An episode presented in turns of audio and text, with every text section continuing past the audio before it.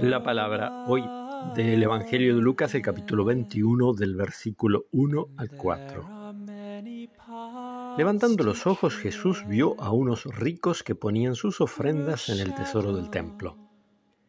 Vio también a una viuda de condición muy humilde que ponía dos pequeñas monedas de cobre y dijo, les aseguro que esta pobre viuda ha dado más que nadie porque todos los demás dieron como ofrenda algo de lo que les sobraba, pero ella, de su indigencia, dio todo lo que tenía para vivir. Palabra del Señor.